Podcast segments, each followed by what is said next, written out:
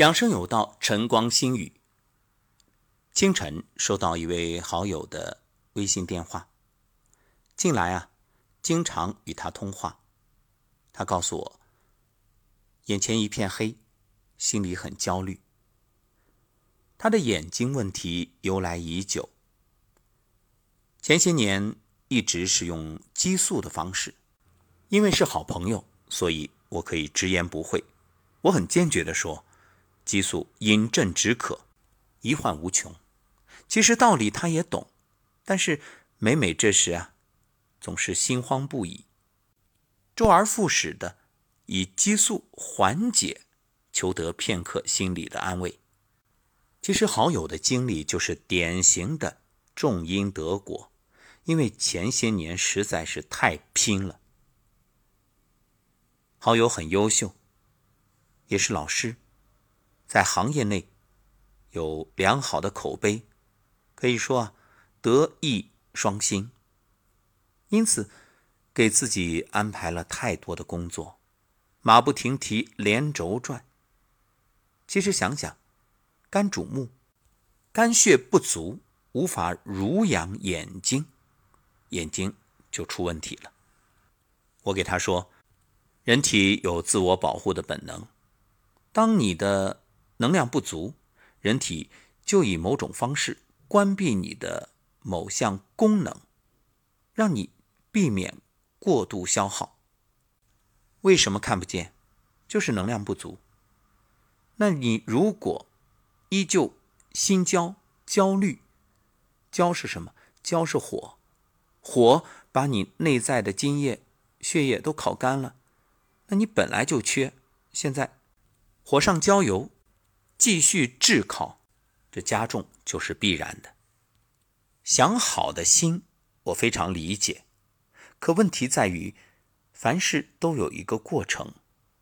既然是种因得果，那今日之果源于昨日之因，那么我们就安安心心的开始，重新种今日的因，来要明天的果。想想，为什么一冲激素就好？那不就是借高利贷吗？你为了应付眼下的债主，再借新债，那不过是求得一时心安，结果呢，循环往复，无穷无尽，最终无力回天。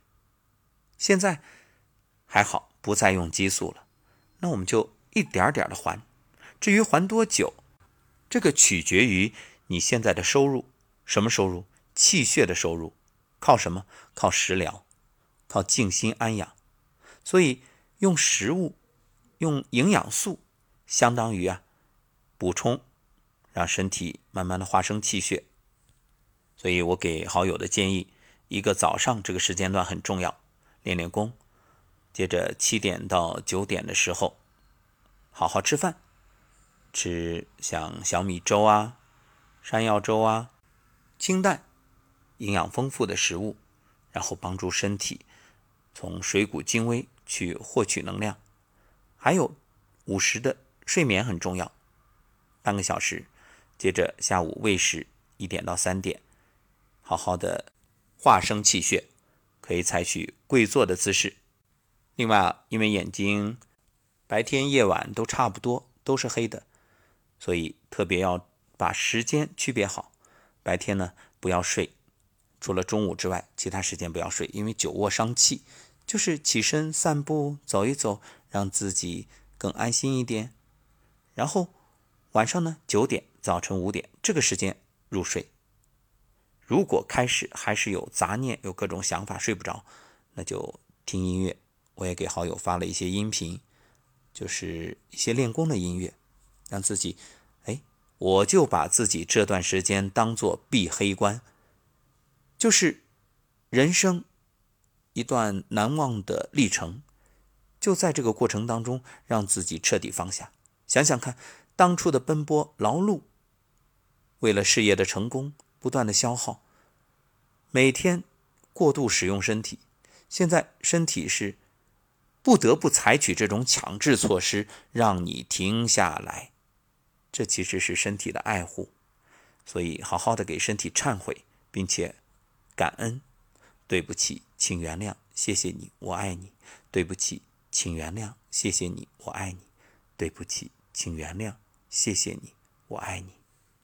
另外，我建议他一个吃饭呢细嚼慢咽，一个平时没事儿就吞咽唾液，啊，不断的自我滋养滋阴。因为你心的焦虑也好，焦躁也好，它都是火都在熬熬干你，那你要想办法努力的去润泽自己的身体。蜂蜜水也是可以适当的补充一些的，但一定是那种真蜂蜜。另外，我也特别能理解他的这个心态。心情，我也说了，反正只要有时间啊，随时可以给我语音电话。我想这三言两语也能够略略的舒缓紧张与焦虑的心情。征得好友同意做这档节目，一方面我也想对好友的母亲、身边的亲人说一声，呃，陪伴，因为身边亲人的这个。态度也是很重要的一种环境的能量场。如果身边亲人焦急、焦虑、担心，那身处其中啊，这当事人也会焦急。正好这段时间回到老家，陪在母亲身边，哎，好好的享受这段时光，就是人生的休假。当初忙着事业、忙着打拼，极少有时间陪伴妈妈。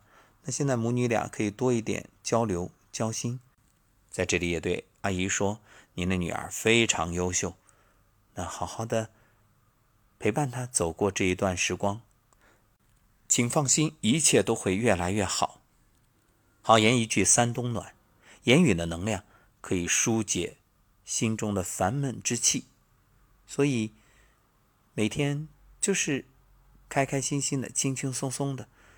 和女儿一起聊聊家常，回忆童年过往。